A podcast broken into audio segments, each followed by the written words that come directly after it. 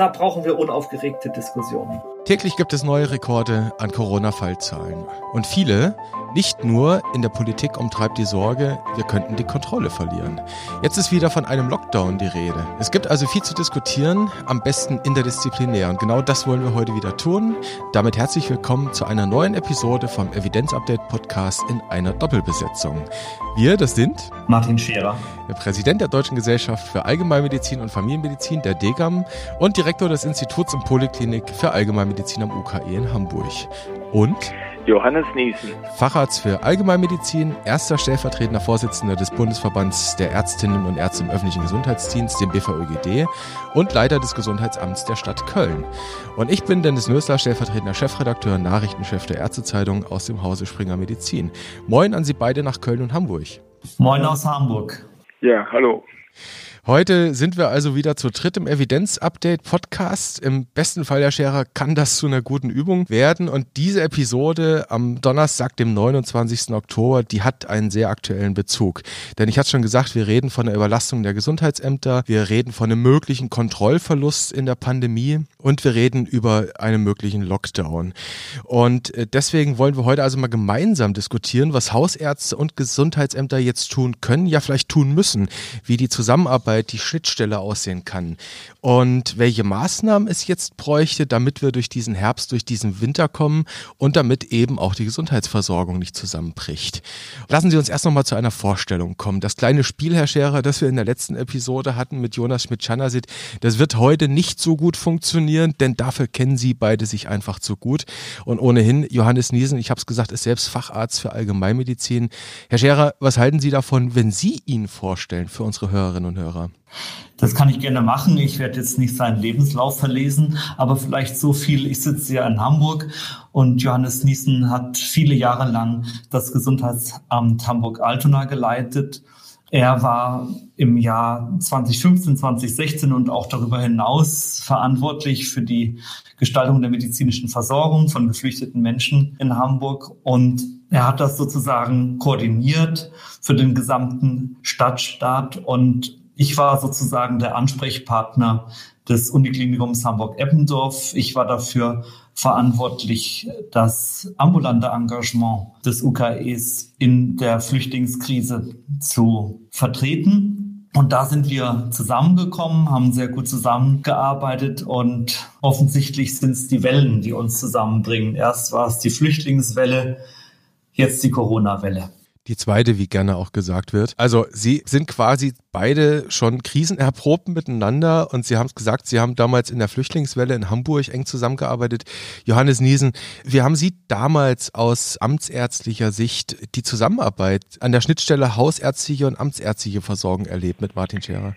Ja, ich habe das als sehr konstruktiv erlebt. Es war so, dass wir damals eben über die Ärztekammer eine Spende angeboten bekommen haben und äh, konnten davon gemeinsam zehn Medizincontainer für Geflüchtete aufbauen in den einzelnen Flüchtlingsunterkünften. Das war die Basisstation, die allgemeinmedizinische Versorgung vor Ort, die da eben installiert wurde. Und da haben Hausärzte und Amtsärzte oder Ärzte des öffentlichen Gesundheitswesens in Hamburg sehr eng zusammengearbeitet und maßgeblich dieses Modell geschaffen, dieses Medi-Containers. Das war also, muss ich sagen, sehr erfolgreich und wurde dann auch nachher mit einem Preis des Bundespräsidenten belobt. Und von daher kann man auf dieser Flüchtlingswellen Erfahrung aufbauen, indem man auch gerade das, was im öffentlichen Gesundheitsdienst gemacht wird, von ärztlicher Seite aus, mit dem, was auf hausärztlicher Seite passiert, wenn man das, die Erfahrung, wenn man das zusammenbringt, das kann nur positiv eben Ergebnisse im Sinne derer, die es brauchen, sprich die Geflüchteten, bringen.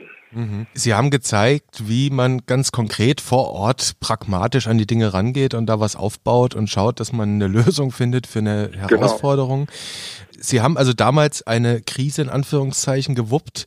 Kriegen wir auch diese Krise gewuppt? Wer mag, Herr Scherer, Herr Niesen?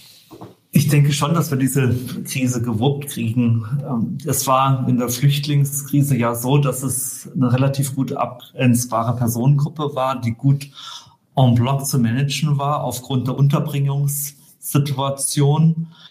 Das waren Erstaufnahmeeinrichtungen, die zum Teil ja auch dann wie kleine Städte fast waren. Und es war sehr viel geregelt durch das Asylbewerberleistungsgesetz. Und äh, wenn gleich von bestimmten politischen Gruppierungen die Flüchtlingskrise als Bedrohung dargestellt wurde, war sie alles andere als bedrohlich und ich glaube, wir haben sie gut gemanagt. Jetzt ist die Situation eine andere. Jetzt sind sehr viel mehr gefordert. Jetzt sind alle gefordert. Jetzt ist die Zivilbevölkerung gefordert, die Politik, der ÖGD, die gesamte medizinische Versorgung, die Selbstverwaltung. Und es ist jetzt auch alles nicht mehr so leicht abgrenzbar, dass du sagen kannst, ich gehe jetzt da und dahin und manage das mal, sondern es ist ein Geschehen, das disseminiert ist und uns alle betrifft. Und es ist sozusagen das Zusammenwirken aller in sehr komplexer Art und Weise gefordert. Das heißt, dass die Herausforderung eine größere ist, mhm. aber wir kriegen es gewuppt. Herr Niesen, schließen Sie sich an? Ich würde das gern auch so deutlich sagen können, aber ich habe momentan haben wir so viel zu tun, dass wir das nicht mehr so deutlich bejahen können. Also es bedarf eigentlich weiterer Maßnahmen, um das, was wir momentan erleben, der zweiten Welle im exponentiellen Wachstum, mhm. das gewuppt zu bekommen. Wir haben also an einem Tag jetzt vorgestern 400 neue Fälle gehabt, mal 13,6. Das sind die Anzahl der Kontaktpersonen, die jeder Indexfall produziert sind das fast über 5000 äh, Menschen, die wir von einem Tag auf den anderen dann in Quarantäne schicken müssen und das mit selbst aufgestocktem Personal von 400 Mitarbeitern in einer Millionenstadt wie Köln. Ähm, das ist eine immense Aufgabe, von einem Tag auf den nächsten dann 5000 Menschen in Quarantäne zu schicken. Ich glaube, das ist jedem klar. Von daher braucht es eigentlich momentan stärkere Maßnahmen als das, was wir momentan machen. Das Kontaktnachverfolgungsmanagement, so nennen wir es immer, CONA abgekürzt, das ist das A und O. Und wenn wir das aufgeben müssen oder wenn wir das nicht mehr schaffen,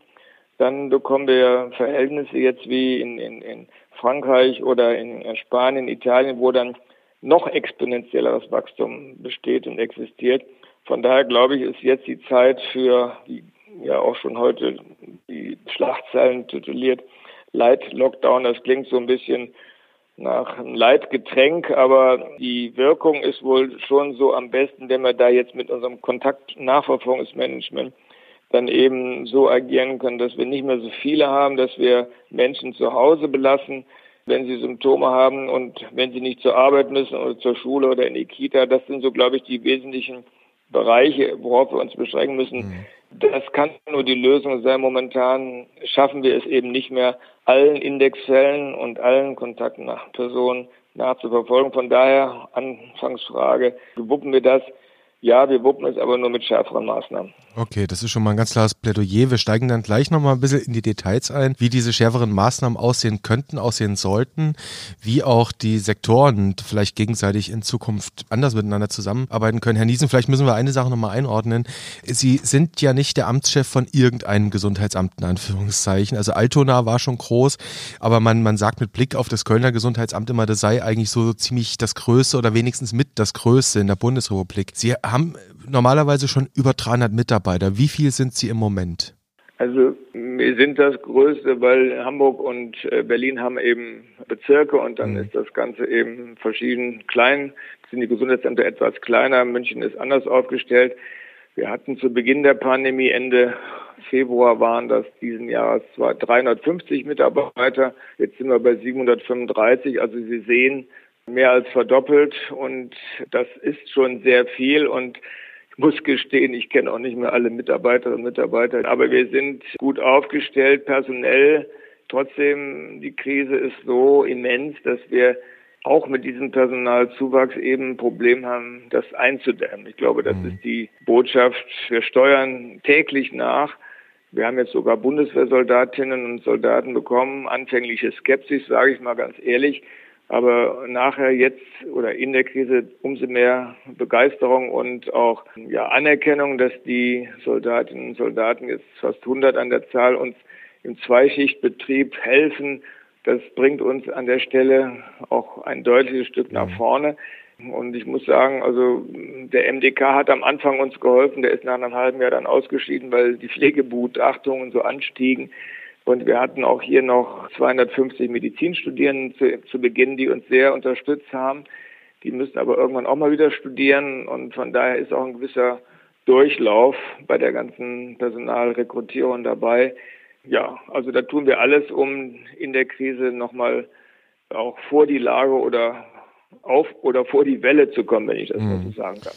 Vor die Welle kommen, das war ein doch sehr ja bildlicher Bericht auch mal von der Front.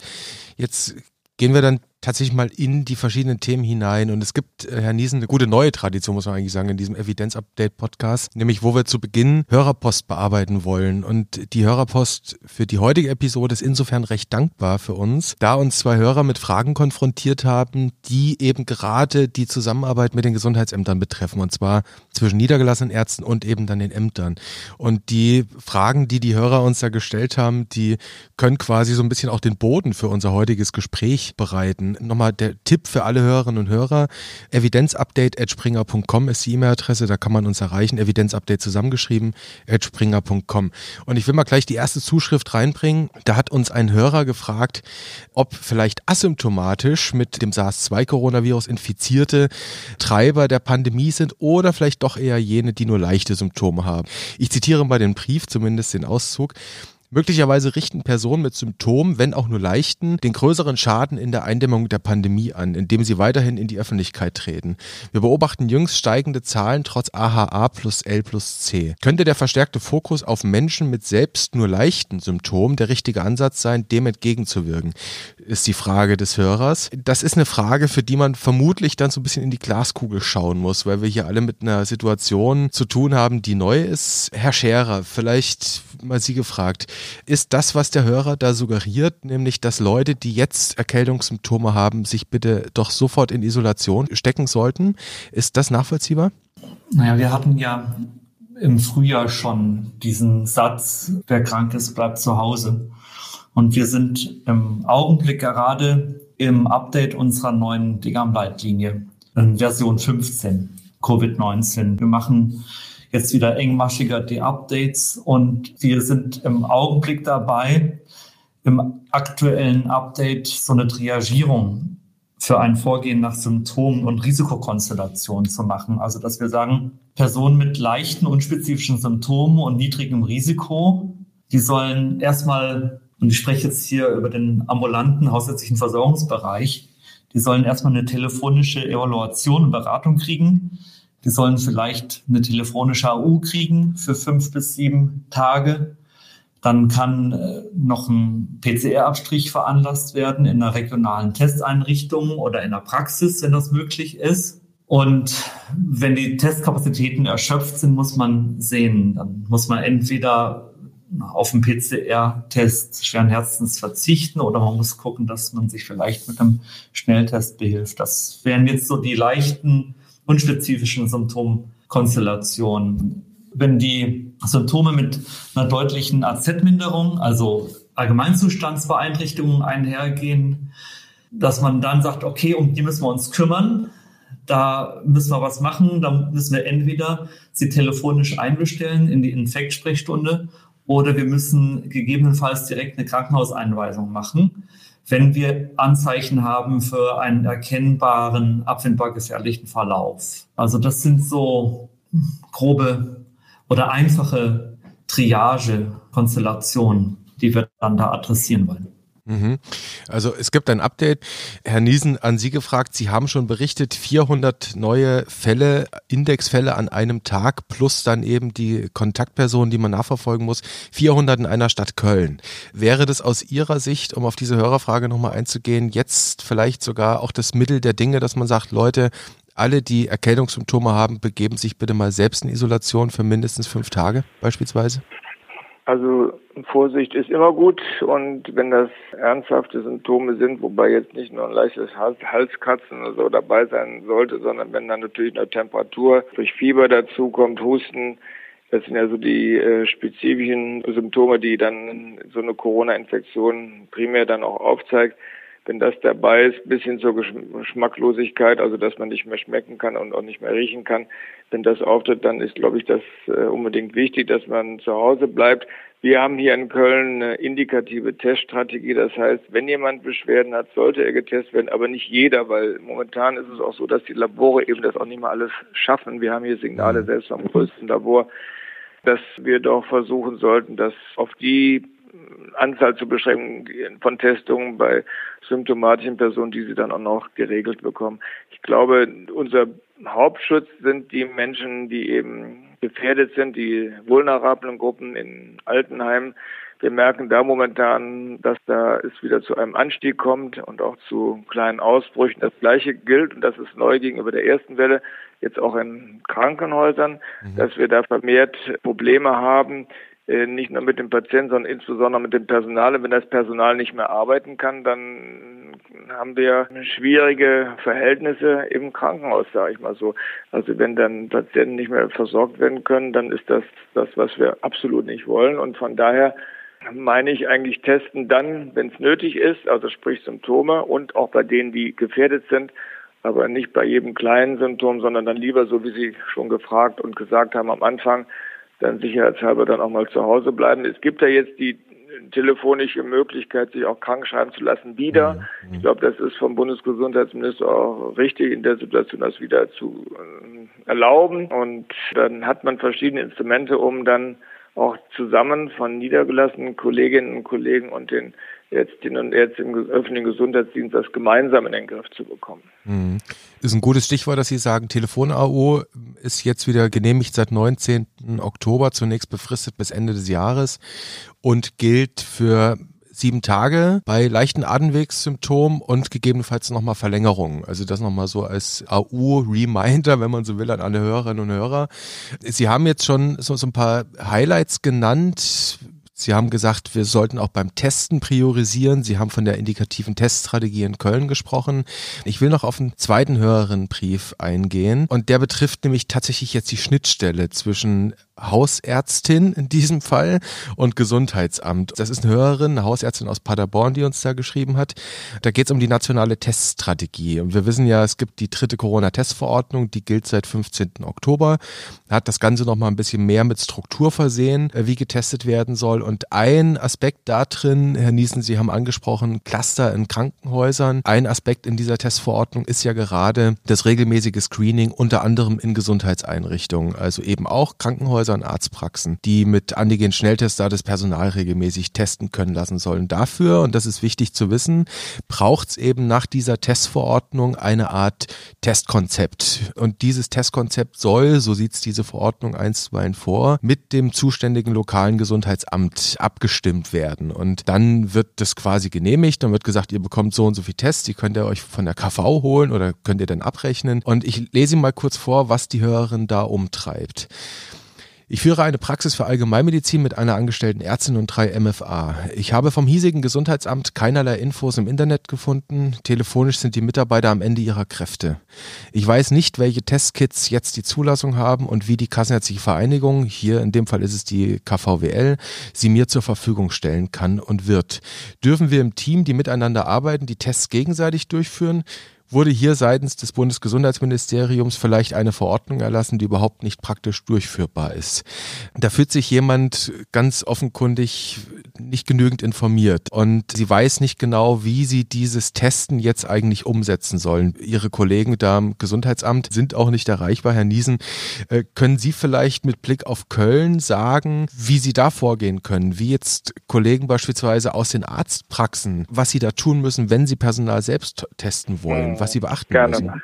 Herr Nüssler, ist es so, dass vielleicht erstmal ganz am Anfang die Erreichbarkeit der Gesundheitsämter nicht so sehr am Telefon, sondern besser per E-Mail versucht werden sollte. Da haben wir dann noch ein bisschen Zeit, um auch spät abends dann noch diese Anfragen zu beantworten. Das ist ein ganz wichtiger Punkt wegen der immer notwendigen Erreichbarkeit, die man bei solchen Fragen hat. Was da jetzt in Berlin ausgedacht worden ist mit der Corona-Testverordnung, muss ich gestehen, ist noch nicht so ganz in der Umsetzung, wie es sein sollte. Es gibt prinzipiell noch Bedenken. Da habe ich jetzt hier unseren Expertenrat heute noch gehört ob man überhaupt den Schnelltest so nehmen kann, wie er ist, weil er ja nicht nur falsch positiv, sondern auch falsch negative. Ergebnisse produzieren kann. Also nicht so genau ist wie die PCR. Selbst wenn man dann einen positiven Schnelltest gemacht hat, ähm, wird ja noch eine PCR verlangt, äh, um auch sicher zu sein. Das ist also an der Stelle noch nicht so ganz sicher und fertig. Ansonsten ist es, wenn man das dann in der Praxis machen möchte, so wie die Paderborner Kollegin schreibt, erforderlich, dass man eben ein Konzept an das zuständige Gesundheitsamt schickt. Und dafür brauchst dann, so haben wir zumindest hier in Nordrhein ausgehandelt, dann eine Bestätigung, damit das Konzept auch umgesetzt werden kann. Ist erforderlich am Anfang eine Schulung von einem Arzt. Ich glaube, das ist in der Arztpraxis dann nicht so sehr das Problem. Es ist eher dann im Altenheim, wenn die auch im Eingangsbereich eben Schnelltestungen durchführen möchten. Wichtig, dass dann eben auch eine Schulung stattfindet, damit eben auch der Test richtig durchgeführt wird. Ist ja analog ungefähr der einfache handbar wie ein Schwangerschaftstest und von daher auch mit einer gewissen Grundkenntnis auch durchführbar. Das sind, glaube ich, so die wesentlichen Punkte bis hin zur Bezahlung, wo die KV das Geld eben erstattet. Zum einen das aber sich wieder vom Bund dann reinholt. So ist ja der Plan. Die Gesundheitsämter versuchen oder sollen die Tests mit verteilen zu versuchen. Es sind sechs Millionen meines Wissens für diesen Monat vorgesehen, sieben Millionen Schnelltestung für den Monat November. Also es gibt einige, aber wir sind hier in einer Millionenstadt wie Köln noch ein bisschen zurückhaltend, weil die Testungen an sich eben auch noch nicht so die Sicherheit produzieren, wie sie eigentlich haben sollten, wie bei der PCR. Von daher muss man vielleicht das auch erstmal kritisch äh, begleiten. Im Zweifelsfalle lieber erst einmal die PCR, bevor die Schnelltestungen durchgeführt werden. Mhm. Ich muss da nochmal nachfragen, Herr Niesen, weil Sie haben gesagt, also Testkonzept muss es geben, Gesundheitsamt schaut sich das an und Sie haben etwas ganz Wichtiges jetzt auch schon angedeutet. Es geht am Ende auch ums Verteilen der Schnelltestkapazitäten und die man natürlich auch kritisch betrachten muss und die man jetzt nicht einfach so für bare Münze nehmen kann. Das ist ja jetzt nochmal ein Stückchen Arbeit für Sie und Ihre Kollegen in den Ämtern obendrauf. Dieses Begutachten der Testkonzepte, das Überlegen, wer bekommt wann, wie viel, das ist doch einfach immer noch was ins, ins Rucksäckchen. Ja. Kriegen Sie das hin? Ja, es ist nicht mehr ein Rucksäckchen, sondern es ist auch schon ein Rucksack, sag ich mal so, mhm. wo immer noch was zugeladen wird. Der wird auch immer schwerer. Wir haben hier in Köln, und da kann ich auch nur allen anderen Kolleginnen und Kollegen aus den Gesundheitsämtern raten, das auch umzusetzen, eine enge Kooperation mit der Feuerwehr. Mhm die kann ja nicht nur retten, löschen, bergen, sondern die kann Krise als Standardmodus, das haben die gelernt und mhm. das hat sich gerade in der ersten als jetzt auch schon in der zweiten Welle bewährt. Wir haben hier ein Testzentrum am Flughafen, am Hauptbahnhof und eins hier im Gesundheitsamt zusammen immer gerade mit der Kompetenz der Organisation der Feuerwehr hinbekommen. Ich glaube, das ist ein ganz wichtiger Punkt, dass jetzt auch, der jetzt auch genutzt werden kann, wenn jetzt Schnelltester verteilt werden müssen. Also wir schaffen das mhm. nicht mehr alleine aus uns heraus, sondern da muss man sich dann derer bedienen, die die Katastrophe zu beherrschen auch gelernt haben. Mhm. Herr Scherer, machen wir mal den hausärztlichen Blick auf dieses Testen in der Praxis, auf das Personalscreening, auch mit Blick auf diese Testverordnung. Ist es gut gedacht, aber bis, bislang nicht gut gemacht oder vielleicht ganz, ganz praktisch gefragt, wie sollten wir es denn machen? Vieles, vieles ist im Fluss und in der Entwicklung. Wir lernen ständig dazu. Und vielleicht einfach nochmal grundsätzlich zum Antigen-Schnelltest. Der identifiziert ja nicht das genetische Material mhm. des Viruskerns, sondern virales Protein. Und diese Antigen-Schnelltests, die sind weniger sensitiv als die PCR. Und das kann aber auch ein Vorteil sein, weil nur die positiv getestet werden, die eine hohe Viruslast haben. Das heißt, wenn man jetzt symptomatisch ist und den Test anwendet und der Test ist positiv, dann ist es sozusagen bei einem symptomatischen Patienten auch sehr wahrscheinlich, dass dieser Patient, wenn er einen positiven Schnelltest hat, dass er dann auch ansteckend ist. Insofern ähm, sehe ich das kritisch mit den Wiederholungen von positiven Testresultaten aus Antigen-Schnelltests, denn was soll es denn dann bringen? Der, Vorteil eines Schnelltests ist doch, dass man die Laborkapazitäten entlastet. Mhm. ein bisschen anders sieht es aus, wenn ich asymptomatische teste. Dann kann es natürlich sein, dass aufgrund der niedrigeren Sensitivität der Tests uns potenziell infizierte Patienten durchrutschen. Also da gebe ich Johannes Niesen recht. Also bei den asymptomatischen Patienten ist es schwierig im Vergleich zu dem Goldstandard der PCR. Jetzt aber die Frage zur hausärztlichen Versorgung. Also wir haben da ja unterschiedliche Themen. Wir haben einmal das Prozessthema. Das heißt, eine Testlaufzeit von einer Viertelstunde. Und das muss man auch erstmal in so einen Praxisalltag hinein organisieren. Diese Schnelltests, sie sollen ja vereinfachen, sie sollen das Ganze beschleunigen, sie sollen die Abläufe verbessern. Da aber jetzt so einen gewissen manuellen Aufwand habe, dann muss ich das erstmal organisieren. Ich muss da die Testlösung vermengen, ich muss pipettieren, muss es auf eine Testkarte aufbringen und so weiter. Und äh, deshalb ist das dann auch die Frage, äh, kriege ich das in der Praxis gewuppt? Wie organisiere ich das? Ich habe Rückmeldungen von Praxen, die sagen, ja, das ist gut, das können wir, das machen wir. Es gibt aber auch Rückmeldungen wie die, die Sie heute vorgelesen haben. Und dann haben wir natürlich das Geldthema. Für den Antigentest gibt es eine Kostenerstattung von sieben Euro pro Test bei Selbstbeschaffung und dann eine Vergütung so um die 15 Euro. Also da muss man auch noch mal sehen, wie man das dann in der Patientenversorgung wirklich auch vergütungstechnisch hinkriegt, wenn man da eine Vergütung von 15 Euro hat. Aber das soll der Berufsverband adressieren, da ist er auch dran. Aber es muss natürlich jede Praxis dann selber entscheiden, ob und wie sie den Antigen-Schnelltest anwendet. Ich kann mir schon vorstellen, dass das ein Thema wird, wenn, wie Johannes Niesen eben gesagt hat, und wie ich es auch vielfach wahrnehme, Signale aus den Laboren kommen, dass sie überlastet zu den Laboren kommen wir gleich nochmal. Das ist in der Tat ein großes Thema. Ich will aber, um den Boden dann abschließend mal zu bereiten, und Johannes Niesen hat ja schon eine Menge Berichte aus seinem Gesundheitsamt gebracht. Ich will nochmal, Herr Niesen, ins Gesundheitsamt Köln schauen. Jetzt, jetzt wissen wir ja alle, Gesundheitsämter machen mehr als Seuchenbekämpfung. Ich werfe jetzt mal ganz wahllos ein paar Stichworte ein, die alles andere als abschließend sind. Ich sag mal, Zulassung und Überwachung von Gesundheitsberufen, frühe Hilfen, Apothekenaufsicht, psychosoziale Hilfen, Ne? Dann haben wir die Menschen mit Suchterkrankungen. Wir haben das Thema Krisenintervention, Gesundheitsberichterstattung, auch nicht unwichtig. Äh, wir haben Reihenuntersuchungen, ärztliche, zahnärztliche, an Kitas in Schulen etc. pp. Also das sind jetzt nur mal ein paar Schlagworte. Herr Niesen, was bleibt davon im Moment eigentlich alles so auf der Strecke? Ja, diese Frage ist sogar ein Problem, wo ähm, wir noch nicht so richtig Land sehen. Ich, es fängt bei den Schuleingangsuntersuchungen an die ja ganz wichtig sind, wo alle Kinder einmal auf ihre Gesundheit sowohl seelisch als psychomotorisch als eben auch somatisch untersucht werden. Da haben wir einen erheblichen Rückgang. Ähm, wir merken allerdings, dass durch den ersten Lockdown auch Kinder, die drei, vier Monate zu Hause waren, vermehrt unruhig sind und ein Bildungsdefizit aufweisen. Das merken wir schon bei den Schuleingangsuntersuchungen. Das ist, ich sag mal, ein neues Problem, was wir mit dem Bekämpfung der Pandemie schaffen. Gerade in dem Bereich, das lässt sich ausbreiten auf die Versorgung der psychisch kranken Menschen, die von uns ja betreut werden, beraten werden. Der sozialpsychiatrische Dienst hat da eine ganz wesentliche Aufgabe. Wir haben in allen Bereichen versucht, das aufrechtzuerhalten, was eben noch erforderlich ist, ein Mindestmaß, aber die Folgen der Einschränkung dieser Aufgaben, dieser originären Aufgaben, die wir durchführen müssen, das spürt man an verschiedenen anderen Stellen. Wir hatten hier mehrere Fälle, wo Menschen auch dann, die psychisch krank waren, eben Gewalt gegen andere vermehrt eben an den Tag gelegt haben.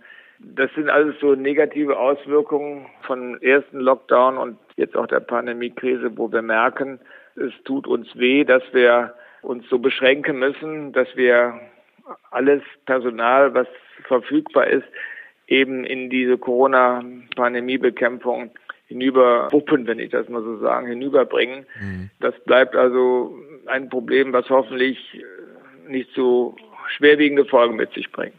Hm. Es bleibt tatsächlich was liegen, sagen Sie, und es wird immer versucht, das, also das absolute Notwendige doch noch irgendwie zu gewährleisten. Ja. Herr Scherer, wohlwissend, wir drei können in diesem Podcast jetzt nicht das Sozialgesetzbuch 5 reformieren. Wir können die kommunalen Satzungen oder gar das Grundgesetz mit Blick auf die föderale Gesetzgebungskompetenz nicht ändern.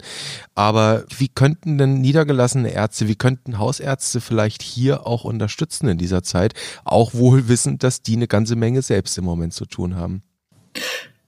Naja, also was die Pandemie auszeichnet, ist ja, dass alle am Limit sind. Ich kenne im Augenblick keine Hausarztpraxis, die sich darum drängt, neue Aufgaben zu übernehmen. Wir sind alle froh, wenn wir jetzt diesen Dreiklang aus respiratorischen Erkrankungen, der Influenza, die es ja auch noch gibt, und Covid-19, wenn wir den bewerkstelligt kriegen neben den vielen, vielen chronisch kranken Patienten in Multimorbiden, die wir haben. Aber vielleicht so viel, die hausärztliche Versorgung, die hatte immer den, auch den Gemeindeaspekt. Es klingt ein bisschen antiquiert, aber es hängt da auch immer so ein Bereich, ein kleiner Bezirk dran an so einer Hausarztpraxis. Und es gibt auch immer Public Health Aspekte. Wir haben auch außerhalb von Pandemiezeiten immer wieder mit meldepflichtigen Erkrankungen zu tun, mit amtsärztlichen Fragestellungen. Und da habe ich schon den Eindruck, dass so eine Praxis ist in so einem Dorf dann auch eine ganze Reihe von solchen Themen. Wo, da sind jetzt natürlich jetzt nicht Schuleingangsuntersuchungen dabei, das natürlich nicht. Aber ich glaube, dass da schon überlappende Bereiche sind und dass man, wenn die Pandemie hoffentlich irgendwann mal rum ist, dass man dann vielleicht dann auch Plattformen findet des Austauschs und den ÖGD und die Allgemeinmedizin noch viel stärker zusammenbringt. Ich glaube, da ist noch deutlich Luft nach oben und vielleicht ist ja der Podcast hier sogar ein Auftakt dafür. Aber jetzt vielleicht nochmal zum Infektionsschutz. Da hatten wir ja am Anfang das Thema Testen, Testen, Testen. Wir in mehreren Podcasts. Und ich habe auch aus verschiedenen Hausarztpraxen gehört, dass diese ganze Testerei, das sollen doch die Ämter machen, die Gesundheitsämter. Und ich glaube, dass da, wo es besonders gut funktioniert hat, da gab es sehr gute lokale Lösungen, da gab es gute Absprachen. Da haben sich Praxen zusammengetan, da haben sich die Praxen dann verabredet untereinander, aber auch zusammengetan mit dem Gesundheitsamt. Da gab es lokale Krisenzirkel, wie zum Beispiel auch hier in Hamburg. Die Praxen der ÖGD, die Selbstverwaltung, dass da alle sozusagen zusammenwirken und dass man sagt, okay, Infektionsschutz geht alle an und wir müssen da jetzt gemeinsam durch. Und ich glaube, das ist, das ist, glaube ich, Johannes, das würdest du wahrscheinlich auch bestätigen, eine positive Entwicklung der Pandemie, dass dieses, das macht ihr, das machen wir, das ist unser Bereich, das ist euer, dass es da keine harten Kanten gibt, sondern dass es da doch vielfach ein sehr gutes Miteinander gibt. Ja, kann ich bestätigen. Also wenn ich das äh, direkt aufnehmen darf, also in Köln gibt es hier 1100 niedergelassene Ärztinnen und Ärzte. Wir sind hier im Gesundheitsamt 77 plus eben die 50, die wir jetzt noch dazu eingestellt haben. Da ist im Einzelfall immer ein gutes äh, Miteinander, im Großen auch eine hohe Akzeptanz für das, was jeder schafft und macht. Wir hatten am Anfang die Situation der ersten Welle, dass eben viele Praxen es eben einfach räumlich auch nicht geschafft haben, und ohne Schutzkleidung in die Testungen durchzuführen, dass wir vom öffentlichen Gesundheitsdienst da eben die Breche gesprungen sind und mehrere Testzentren über die Stadt verteilt haben. Inzwischen hat sich der Umgang mit der Testung in der Praxis auch etwas verändert. Wir stellen fest, dass viele Patienten erstmal, die sowieso lieber zum Hausarzt gehen, dann auch den Weg jetzt an der Stelle finden und den Test dort durchführen lassen. Und dann ist, glaube ich, auch das Link jetzt, was wir eben schon angesprochen haben, die Zusammenarbeit ganz wichtig, dass dann, wenn in der hausärztlichen Praxis der Test stattgefunden hat, dann auch die Information darüber, was jetzt, wenn der Test positiv ist, dann auch so übermittelt wird, schnell übermittelt wird, auch bis hin zur Quarantäne und Kontaktlisten erfasst. Und das kann man ja auch schon mal so ein bisschen vorbereiten, was das Robert-Koch-Institut jetzt auch empfiehlt, dass die Patienten für sich aus, oder von sich aus auch schon diese Kontakttagebücher führen, mhm. um dann in so einem Fall dann auch das aus der Tasche ziehen zu können. Und das würde die Kooperation noch intensivieren, wenn man voneinander weiß, was man tut und dann sich auch gegenseitig so in dem Rahmen unterstützt. Ich glaube, das haben wir damals bei den Flüchtlingen gut hinbekommen und das wäre auch gut jetzt in der Situation, wo wir in der Pandemiebekämpfung sind. Herr Niesen, Sie haben eingangs sehr, sehr deutlich gesagt, dass Sie eigentlich, ja, dass Sie nicht an der Grenze sind, sondern über der Grenze, was die Belastungsfähigkeit der Gesundheitsämter angeht, auch mit Blick auf Ihr Amt, das Sie leiten. Und wir alle wissen, es gibt drei Stufen der Epidemiebekämpfung. Das ist erstmal Containment, dann haben wir Protection und dann haben wir Mitigation. Und mit dem Containment, das ist genau die große Frage. Mal Tacheles, schaffen wir das Containment eigentlich noch im Moment? Also wir sind seit, kann ich jetzt auch dann nur wieder für uns hier in Köln sagen, seit einer Woche an der Grenze und über die Grenze hinaus. Also das äh, ist dann nicht mehr Containment, sondern es ist jetzt Versuch noch von Protection mit dann jetzt Mitigation. Wobei wir noch nicht so weit sind, dass wir sagen können, die Welle ist so weit weg, dass wir da hinterher schwimmen, sondern die ist, wir sind noch an der Welle dran und mit dem, was wir planen, tun wir noch alles so, dass es passt und klappt. Gerade alledem würde uns ein Light Lockdown sehr unterstützen und helfen, wenn wir einfach mal zwei Wochen uns reduzieren und nicht erst lange warten, bis dann im späten November oder zu Weihnachten wir das dann gar nicht mehr hinkriegen mit dem Lockdown, weil wenn dann gelockdownt wird, wenn ich das mal so sagen darf, dann braucht es viel länger, um eben die Welle die ja dann so eine Kraft hat, überhaupt noch zu durchbrechen. Mhm. Also wir fahren jetzt relativ früh, relativ rasch, ja. das alles mal runter, versuchen die Kontaktzahl zu begrenzen, damit die Inzidenz wieder sinkt und damit die Gesundheitsämter wieder ein bisschen durchatmen können. So verstehe ich das richtig. Naja, Luft kriegen wir auch. So ist das. Aber wir würden dann wieder äh, vor der Welle sein und äh, mhm. vor der Lage, wie man auch so im Fachjargon spricht. Das ist, glaube ich, an der Stelle jetzt erforderlich, weil das, was wir in Köln haben, ist ja nur modellhaft für das, was auch sonst äh, an jedem anderen Gesundheitsamt in Deutschland der 375 Gesundheitsämter passiert. Wir waren in der Vergangenheit sowieso schon immer, wie sagte der Ministerpräsident, als er uns hier besucht hat, über die Gesundheitsämter gesagt worden, dass sie nie so in der Vergangenheit im Fokus gestanden haben. Das hat sich jetzt alles sehr geändert. Mhm. Trotzdem ist in der Vergangenheit eben auch viel gespart worden. Das merken wir jetzt. Mhm. Wir sind immer noch stärker als Nachbarländer wie jetzt Spanien oder Frankreich, die eben fast kaum noch einen öffentlichen Gesundheitsdienst haben. Trotzdem ist das Personal um ein Drittel reduziert worden, insbesondere bei der Ärzteschaft in den letzten zehn Jahren. Und das merkt man dann jetzt, das tut weh. Und von daher sind wir ganz froh, dass nächstes oder sehr froh, dass nächstes Jahr der Pakt für den öffentlichen Gesundheitsdienst kommt mit vier Milliarden mhm. und 5000 Stellen und einer Digitalisierung in erheblichem Ausmaß. Aber der erste, zweite ist noch ein bisschen dahin und bis dahin müssen wir gucken, dass wir so es schaffen, eben wieder Containment zu machen und mhm. da ist eben der Light Lockdown der richtige Schritt aus unserer Sicht. Also ganz klare Warnung von Ihrer Seite, dass die Gesundheitsämter nicht überrollt werden und hinter die Welle kommen oder unter der Welle sind. Deswegen jetzt bitte mal einbremsen, damit sie wieder vor die Lage kommen.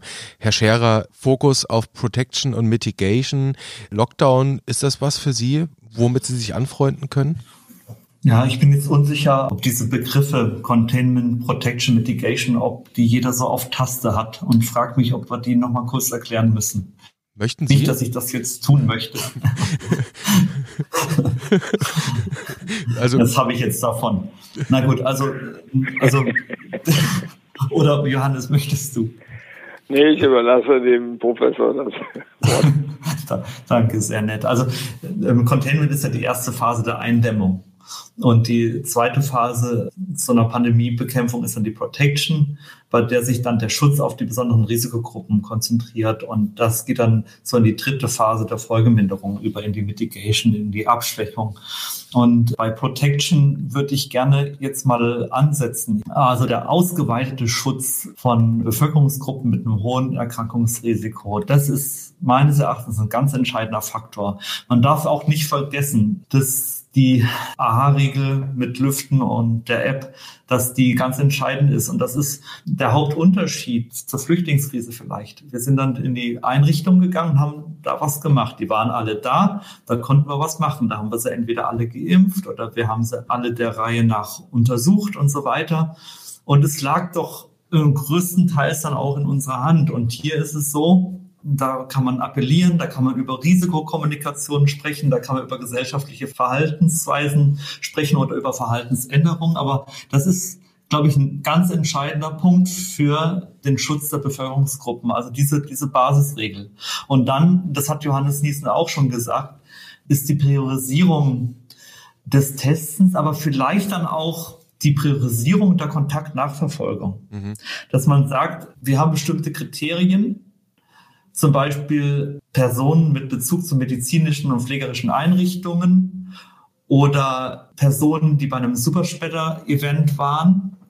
Und dass man da vielleicht dann auch, aber da ist Johannes Niesen der Experte, Kontaktnachverfolgung dann vielleicht auch ähm, priorisiert. Aber wenn es jetzt darum geht, besondere Bevölkerungsgruppen zu schützen, dann ist es wirklich ganz, ganz entscheidend, dass man sich auf die Seniorenheime, die Pflegenheime, die Krankenhäuser konzentriert, wohl wissen, dass die Risikopersonen nicht nur in diesen Einrichtungen sind, sondern wer weiß wo noch. Aber auf diese Einrichtungen müssen wir uns ganz besonders konzentrieren. Da muss es sowas geben wie Schleusen, dass man dann vielleicht nur nach einem negativen Antigen-Schnelltest rein darf, dass Pflege, Medizin, Reinigungspersonal regelmäßig getestet wird und dass auch die Risikopatienten besonderen Schutz durch FFP2-Masken beispielsweise erfahren. Und dann muss man natürlich auch gucken, dass man Nachbarschaftshilfen organisiert für Menschen, die einer Risikogruppe angehören, die aber zu Hause leben, dass da halt die Städte, die Kreise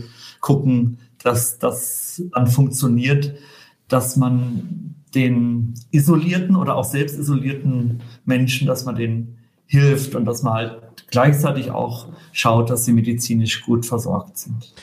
Herr Scherer, Sie haben wieder etwas getan. Sie haben aus einem Papier zitiert, ohne zu sagen, dass Sie aus einem Papier zitiert haben. Das ist ja am Mittwochvormittag vorgestellt worden von der KBV, von der Kassenärztlichen Bundesvereinigung. Eine gemeinsame Stellungnahme, ein Positionspapier, getragen von mehreren Verbänden der niedergelassenen Ärzte und zwei Virologen, hier namentlich die Herren Streeck und Schmidt-Chanasis, wo diese Punkte, die Sie jetzt gerade genannt haben, als Thesen in den Raum gestellt wurden. Das ist korrekt korrekt, ne?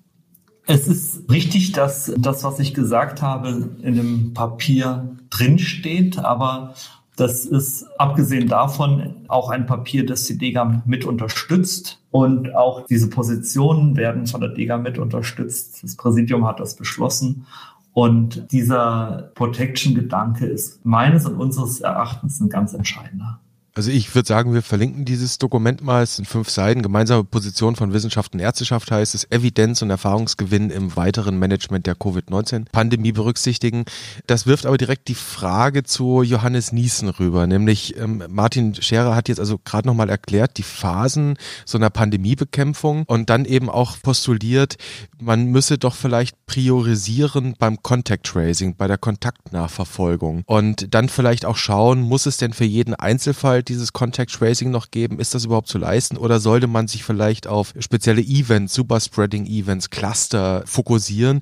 Wäre das ein Ansatz, Herr Niesen, wo Sie sagen, das könnte uns Entlastungen verschaffen oder würden Sie sagen, nein, nein, nein, nein, nein, lieber, ich möchte alles nachverfolgen? Also wir verfolgen ja intensiv jeden Fall nach und müssen feststellen, dass allein über 40 Prozent die Quelle nicht kennen, wo sie sich angesteckt haben. Mhm. Das ist also fast die Hälfte oder vier von zehn. Wir wissen, dass über ein Drittel aller Infektionsquellen im privaten Raum stattfinden, Familien, private Partys. Das ist die Hauptursache, weswegen das Virus von einem zum anderen wandert. Es gibt weniger Reiserückkehr, das sind so sieben, acht Prozent momentan. Die Herbstferien gehen ja gerade zu Ende. Und der Arbeitsplatz ist als Infektionsquelle nur auch zu sieben Prozent. Das sind so unsere letzten Zahlen aus der Woche eben als Infektionsquelle genannt worden. Ich glaube, mit diesem Kuchen, den ich da, Kuchendiagramm, was ich da gerade so versucht habe darzustellen, kann man sehen, dass wir ähm, einerseits nicht genau wissen, wo steckt man sich, andererseits, wenn wir es dann raus haben, dann Cluster entdecken. Und es gibt zum Beispiel aus der letzten Woche allein drei Cluster in ein, drei Kranken, also je ein Cluster in drei Krankenhäusern. Es sind da schon mal drei, dann plus drei in Altenheim. Das heißt, die gesundheitliche Versorgung und pflegerische Versorgung ist dann äh, zumindest noch nicht gefährdet, aber zumindest findet es dort statt an den, an den Fundamenten unserer gesundheitlichen Versorgung. Mhm. Und das bringt mich nochmal dazu zu sagen, also Ziel muss einfach sein, dass die gesundheitliche Versorgung gesichert bleibt. Wir haben hier 600 Intensivbetten in Köln. Da sind momentan nur 35 belegt mit Covid-19-Patienten, aber es sind 200 Patienten schon im Krankenhaus hier in Köln. Es kommt nicht mehr jeder Zweite wie in der ersten Welle auf die Intensivstation, sondern jetzt nur noch jeder Sechste. Wir wissen inzwischen ja auch schon, was wir medikamentös oder therapeutisch tun können. Das ist anders als in der ersten Welle. Trotzdem, es nimmt einfach exponentiell zu. Und von daher muss man gucken, dass nicht nur die Patienten im Krankenhaus gut behandelt werden, sondern auch das Personal versucht werden sollte zu schützen. Das andere sind die Risikogruppen. Das muss, glaube ich, bei all dem, was wir jetzt zu so tun und machen, im Vordergrund stehen, dass, wie Martin Scherer das auch vorhin schon gesagt hat, eben die geschützt werden und mit Einlassschleusen und Schnelltestungen, das wäre noch Erweiterung der Maßnahmen. Ich muss aber sagen, dass wir mit den Maßnahmen ja schon länger zugange sind und dass die Besucherinnen und Besucher dann eben neuen Kittel anziehen, sich Handschuhe anziehen, eine neue Maske bekommen dann eine beschränkte Besucherzeit nur haben. Das ist schon sehr ausgeklügelt und wir haben seitdem deutlich weniger Fälle im Altenheim, weniger Hotspots. Alles nimmt zu und ich glaube, die wesentlichen Elemente wie eben gesundheitliche Versorgung sichern, Risikogruppen schützen, das muss sowohl von niedergelassenen Kolleginnen und Kollegen als jetzt auch aus dem öffentlichen Gesundheitsdienst zusammen das Hauptziel sein, um gut durch die Krise zu kommen. Herr Niesen, das klingt schon so, dass Sie sagen, also Kontaktnachverfolgung, das ist das A und O in dieser Pandemie zur Bewältigung, aber letztlich müssen wir uns da noch priorisieren, ja?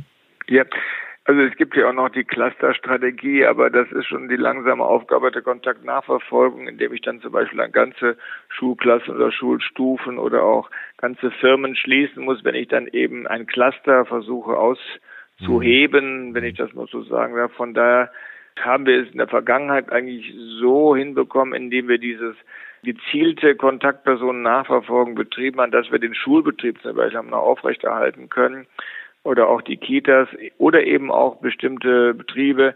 Das ist einfach erforderlich, bevor man dann eben zu größeren umgreifender Maßnahmen machen, die aber dann auch zum Teil Leute erreichen, die gar nicht erreicht werden müssten. Dann lassen Sie uns vielleicht zum Ende hin nochmal so ein bisschen auf das Thema Testen schauen. Wir haben es jetzt hier schon an diversen Aspekten thematisiert und das Thema Testen, Testen, Testen ist in diesem Podcast ein gerne herangezogenes Thema.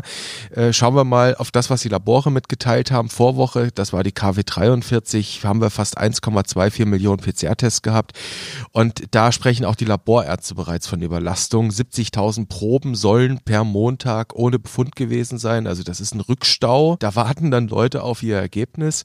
Und der Laborverband ALM hat mitgeteilt, am Dienstag anlassloses Testen sollte jetzt vermieden werden. Viele Tests, Martin Scherer, müssen ja von den Gesundheitsämtern veranlasst werden. Ne? Und da kann im Zweifel natürlich auch wieder ein Engpass entstehen. Und wir haben schon von dieser indikativen Teststrategie gehört sollten wir vielleicht ins Testen, um die Frage von vorhin noch mal so ein bisschen aufzugreifen, ins Testen Hausärzte noch mehr einbeziehen oder sollten wir vielleicht, und das ist ein großes Oder, jetzt wirklich noch mal überlegen, ob wir das Thema Testzentren noch etwas größer hochfahren? Also ich habe in manchen Dingen wirklich ein Déjà-vu-Erlebnis und erinnere mich zurück an März, April, da haben wir über Testzentren gesprochen, da haben wir über lokale Netzwerke gesprochen, über Schwerpunktpraxen, über Praxen, die sich zusammengeschlossen haben und kluge Abstimmungen gemacht haben und auch kluge Arbeitsteilungen. Da war die Schutzausrüstung knapp. Da hat man gesagt, okay, dann konzentrieren wir halt die Schutzausrüstung an einer bestimmten Stelle und machen es da. Und ich glaube, dass das anlasslose Testen gar nicht mehr so das Thema sein wird, sondern es wird zwei Anlässe geben. Entweder wir haben den Kontakt oder wir haben Symptome. Und ich glaube, dass die symptomatischen Patienten, dass die, die jetzt sowieso in den Praxen schon auflaufen und die Praxen dann auch sehr stark beschäftigen, dass die jetzt das Thema sind von der hausärztlichen Versorgung. Und da muss man eben gucken, wie man das am besten macht. Und es kann gut sein, dass wenn die Labore an ihre Belastungsgrenze kommen, dass dann die PCRs schrittweise durch Antigen-Tests ersetzt werden, um Zeit zu sparen, Material zu sparen und dann eben auch die Personen schneller zu informieren. Vielleicht die Frage nochmal in Richtung Gesundheitsamt gestellt, Herr Niesen. Testen. Ich meine, testen ist das A und O. Wenn ich detektieren will, ist denn jemand jetzt wirklich ein, ein Überträger? Wäre es denn denkbar aus Sicht beispielsweise der Ämter, die ja auch in die Testzentren hier und da einfach ganz intensiv mit eingebunden sind, dass man, um die Labore ein Stück weit zu entlasten, da noch mit anderen Point-of-Care-Settings arbeiten. Es gibt ja immerhin auch Point-of-Care-PCR-Apparate. Es ist nicht ganz günstig, aber wäre das eine Lösung, dass wir die Ämter mehr mit diesen Systemen ausstatten beispielsweise? Also sicherlich ist das eine Lösung, aber solange die Schnellteste eben noch nicht die Sicherheit bringen, die man braucht, um die sicher anwenden zu können. Auch als Ersatz für die PCR sind wir da an der Stelle eher zurückhaltend. Ich denke mir, das symptomatische Testen ist ganz wichtig, dass man da, wenn einer was hat, eben auch den Test machen lässt. Und man muss jetzt nicht bei jeder asymptomatischen Kontaktperson eben einen Test machen. Das, das ist der eine, der eine Punkt. Der andere Punkt ist, dass nicht jede Kontaktperson auch einen Test braucht. Wir schicken die ja zwei Wochen in Quarantäne und wenn man symptomatisch in der Quarantänezeit wird, dann sollte der Test durchgeführt werden.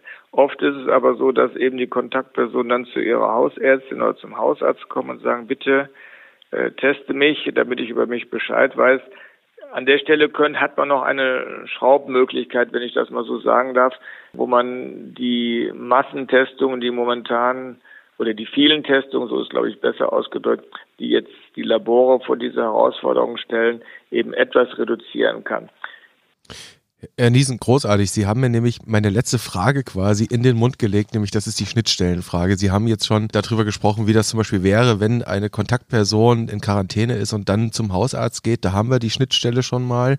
Bevor ich zu Ihnen nochmal komme, zu Martin Scherer in Sachen Schnittstelle.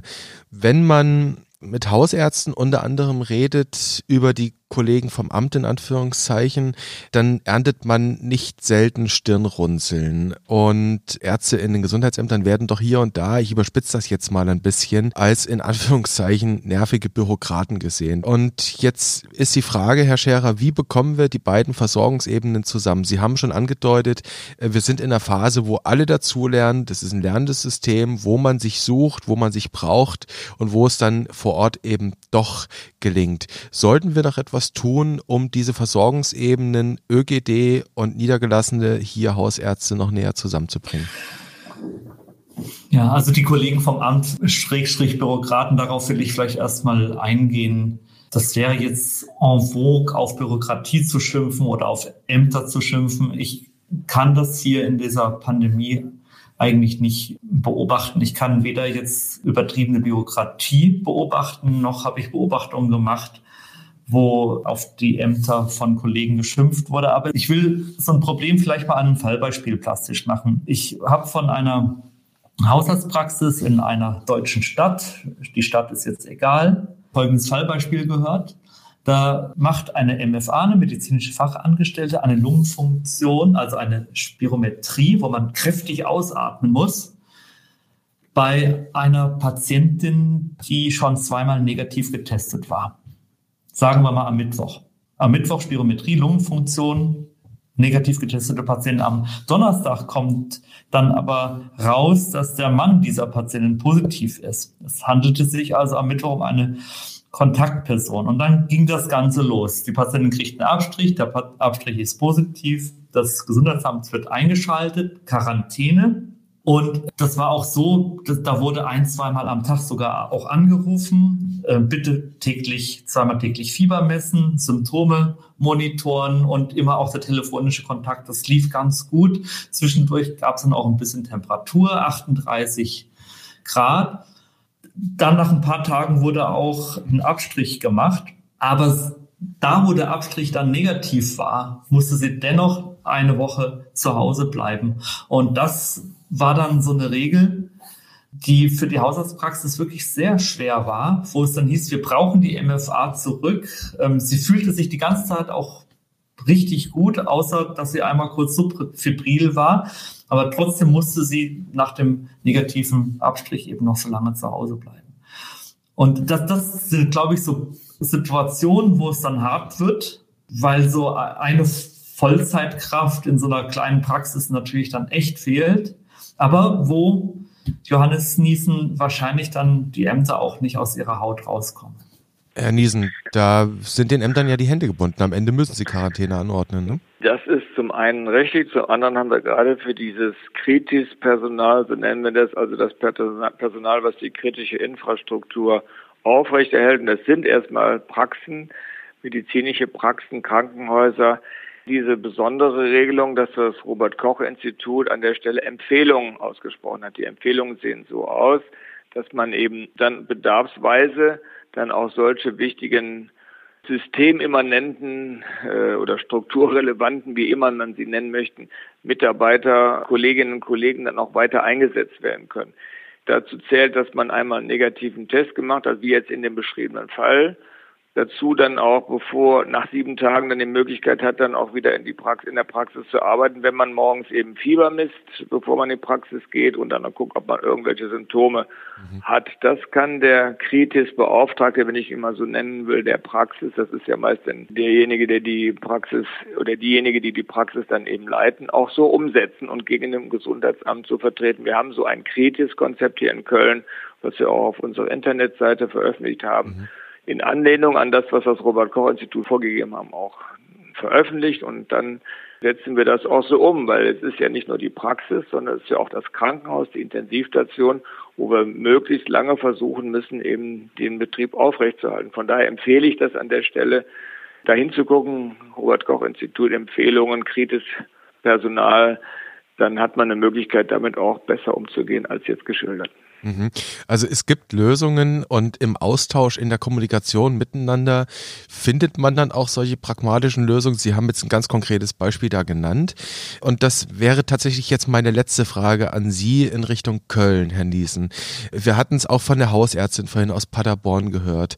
Wir kennen es von anderen Fallberichten, insbesondere aus, aus dem Frühjahr, dass eben Ärztinnen und Ärzte sagen, sie bekommen im Gesundheitsamt niemanden mehr an die Strippe. Sie haben jetzt schon einen sehr wichtigen Tipp eingangs gesagt, den darf ich noch mal zitieren. Bitte schreibt eine E-Mail, die können wir dann am Abend beantworten und dann bekommt ihr da auch Post. Der Wunsch bei den niedergelassenen Ärzten, nicht nur, aber auch bei denen, ist ja dennoch ganz offenkundig, sie wollen irgendeinen heißen Draht zu ihrem Gesundheitsamt haben. Herr Niesen, wie kann man das hinbekommen jetzt in dieser mehr als angespannten Situation, dass Gesundheitsämter, die wahnsinnig viel zu tun haben, dennoch so ein bisschen wie einen heißen Draht bereitstellen können? Also wir hatten in der ersten Welle eine Ärzte-Hotline zusammen mit der Kassenärztlichen Vereinigung eingerichtet hier in Köln und haben da vier Ärztinnen und Ärzte sitzen lassen, die dann alle Fragen beantwortet haben. Das ist, glaube ich, jetzt auch wieder angesagt. Wir sind jetzt genau nach dieser Kritik, die auch von vielen Niedergelassenen jetzt in der zweiten Welle ans herangetragen worden sind, habe ich mit dem KV-Kollegen ausgemacht, dass wir da uns in Kürze wieder kümmern, diese Hotline einzurichten. Ich glaube, das ist das Wichtigste, dass eben ein Ansprechpartner nicht nur per E-Mail irgendwann, sondern konkret auch jetzt direkt am Telefon, wo man seine Frage, ihre Frage loswerden kann. Ich glaube, das haben wir gelernt und werden wir auch hier in Kürze wieder umsetzen. Ich glaube, der Schulterschluss zwischen KV und öffentlichen Gesundheitsdienst muss einfach gesucht werden, um gemeinsam eben dann die Krise weiter zu bewältigen. Schönes Schlusswort von Ihrer Seite. Schulterschluss suchen.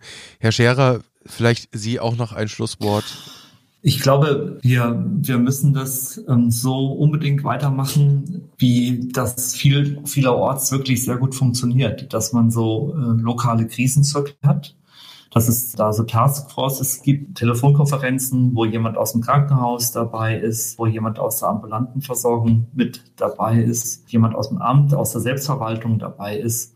Und dass man sich da bezogen auf die jeweils lokale Situation gut abstimmt, weil das ist ja auch was, was das Pandemiegeschehen kennzeichnet, dass es äh, vielerorts sehr unterschiedlich ist, dass es nach und nach natürlich alles dunkelrot wird, klar, aber die Situationen und die Strukturen sind an vielen Stellen unterschiedlich.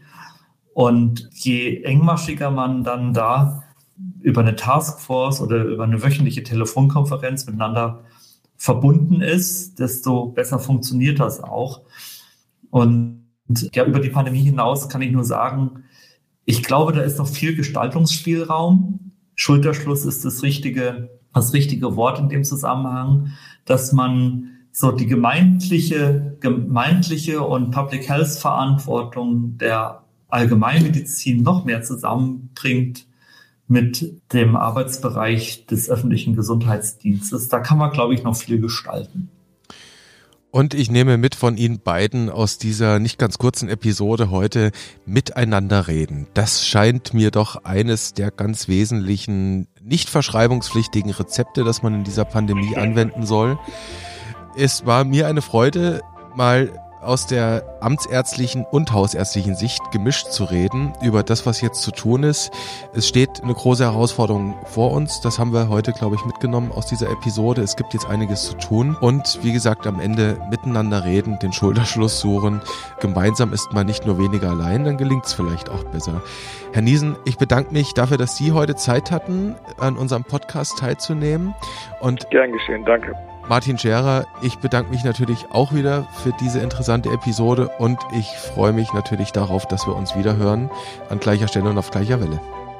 Von mir auch vielen Dank und danke auch an dich, Johannes.